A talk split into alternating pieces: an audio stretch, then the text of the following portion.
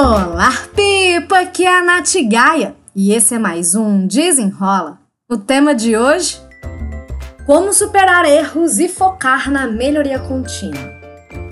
Eu vou começar com uma pergunta e um pedido, tá? Para quem aí tá me ouvindo agora e que é perfeita, sem defeitos e nunca errou, faz a gentileza de se identificar aí. Me manda uma mensagem, um direct no meu Instagram, no natgaia, para eu te conhecer, porque até hoje eu não conheci ninguém nesse nível supremo de evolução, tá?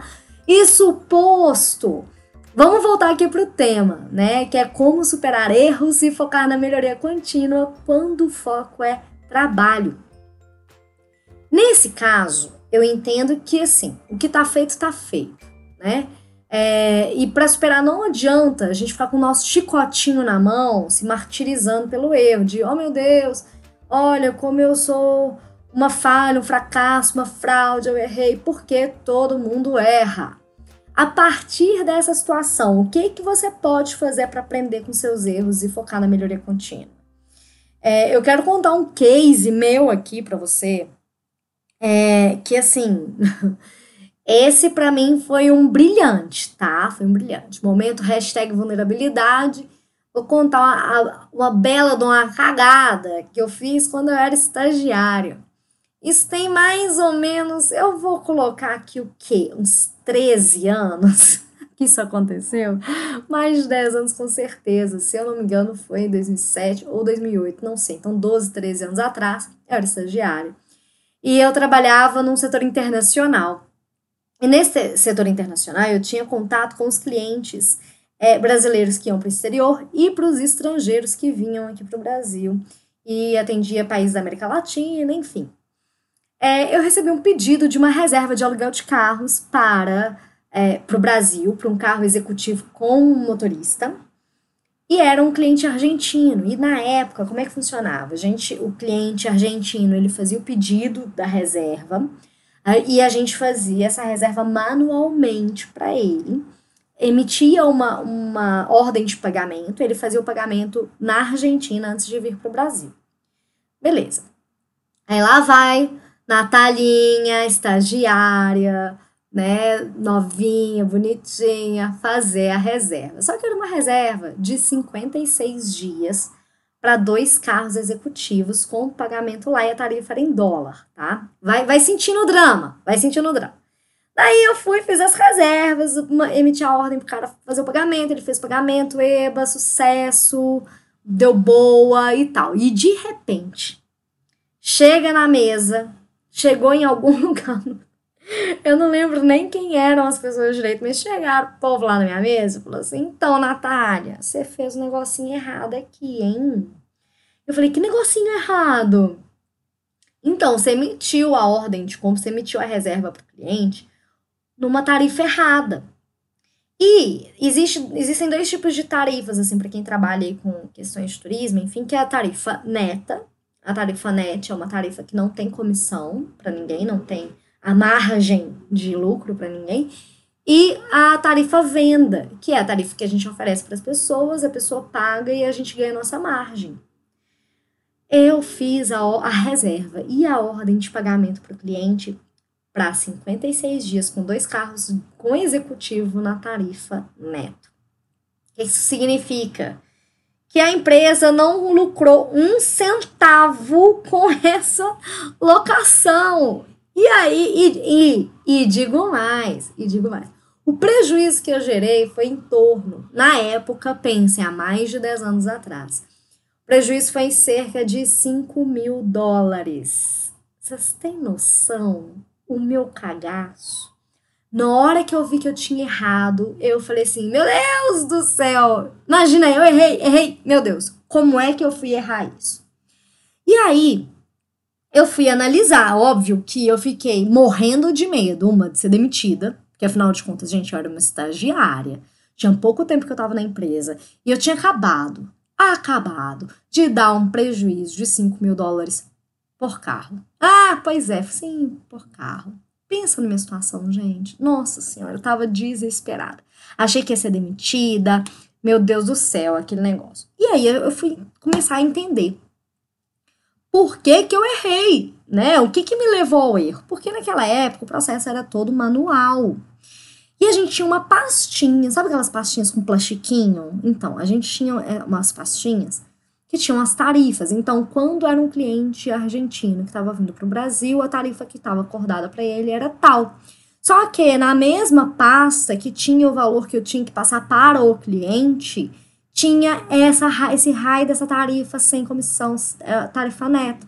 Só que uma tarifa estava do lado direito que era a tarifa que eu tinha que ter informado para o cliente, mas eu informei do lado esquerdo da página. Essa foi a causa do, do meu erro, né? Enfim, foi o que eu consegui mapear ali de, do porquê que eu tinha errado. A partir dessa situação, eu comecei a, a perceber alguns pontos, né? O que, que, eu poderia ter feito. Uma, beleza, errei, errei, não tinha como voltar atrás, o prejuízo já estava ali, o cliente já tinha feito pagamento, não tinha mais o que fazer. Tá, o que, que eu pude aprender com isso, com esse meu erro? Um, que eu estava tentando ser tipo, super proativa, não, tá, não dominava aquele procedimento, porque era raro ter, era mais de cliente brasileiro indo para o exterior do que de clientes estrangeiros vindo para cá. É, e aí eu quis mostrar que eu sabia, eu fui fazendo o trem, fiz tudo errado. então aí eu comecei a perceber que eu tinha que, numa, num, em procedimentos que eu não dominava muito, checava estava tudo certo, enfim. Outra, comecei a buscar alternativa. Como é que a gente poderia fazer um esqueminha para que ninguém mais errasse como eu errei? Porque tudo bem, né? Eu estagiária, esses erros, erros acontecem, enfim, mas e pro próximo a pessoa que fosse trabalhar lá? O que, a gente poderia fazer, melhorar nas nossas pastinhas de tarifa para que esse erro não voltasse a acontecer? Então, quando a gente fala de superar erros e melhorar na melhoria contínua, é isso, é a gente sair da ideia do martírio, oh meu Deus do céu, como é que eu sou burra, enfim, etc, e vários adjetivos que às vezes a gente se dá, pro aprendizado. A gente busca o aprendizado, é, o que, que a gente pode aprender, qual que é a, a situação, por que, que o erro aconteceu. A gente não vai reverter a situação, a gente não vai reverter as consequências, mas a gente vai se colocar numa posição de aprendiz para conseguir analisar e mudar o que for preciso para não acontecer esse erro de novo. Nas, na, nas startups, é, tem um termo, né, uma, uma, uma pegada que é mais assim, fail fast, que é fale rápido. É, e porque se a gente fica deixando a ideia sempre no campo das ideias, a gente não sabe se ela vai dar certo. Então é assim, ó, quanto mais rápido você se arriscar, você vai errar mais rápido, você vai poder aprender com esse erro, fazer diferente, levantar melhoria e assim por diante. Eu não sei se isso faz sentido para você hoje, né? Mas hoje eu sendo autônoma, eu vou muito nessa vibe, assim, eu me jogo, testo, vejo o que, que funciona, o que, que não funciona, vou ajustando um caminho, né? Planejo o mínimo, mas executo para ver se o que, que vai dar bom, o que, que não vai dar. E se hoje você trabalha numa organização mais tradicional, que não tem muito esse perfil do fail fast, é, então a gente pode buscar um olhar para um outro ponto, que é a comunicação. É você comunicar que você que você falhou, ponto, né? Chegar lá pro seu líder, sua líder, enfim, falar assim: "Ô, oh, então, ei bem, tá boa? Errei". É assumir essa responsabilidade. Mas principalmente é você encontrar soluções, é você buscar alternativas, é você buscar formas de que aquele erro não ocorra, nem com você e nem com outras pessoas.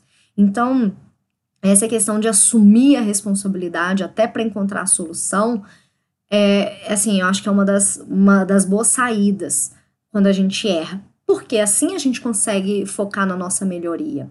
Porque em todos os casos, né, se você está numa startup, se você está numa empresa tradicional, enfim, o aprendizado ele é fundamental para sua melhoria contínua. E não é porque você errou que isso vai te fazer ser um fracasso, muito pelo contrário, o erro te faz humana. É errando que a gente aprende, ouviu essa? Pelo menos eu já aprendi várias, né? Porque é isso mesmo. A gente vai, é, assim, percebendo o nosso olhar para algumas alternativas para outras saídas. Então, quando errar, sai dessa de que, ai meu Deus, ó céus, ó vida, vá assu, bota seu chapéuzinho ali, ó, de aprendiz que não sabe de tudo e se pergunte o que, que você pode aprender, como é que você pode melhorar, como é que você pode buscar uma solução para que ninguém mais caia nessa falha, nesse erro.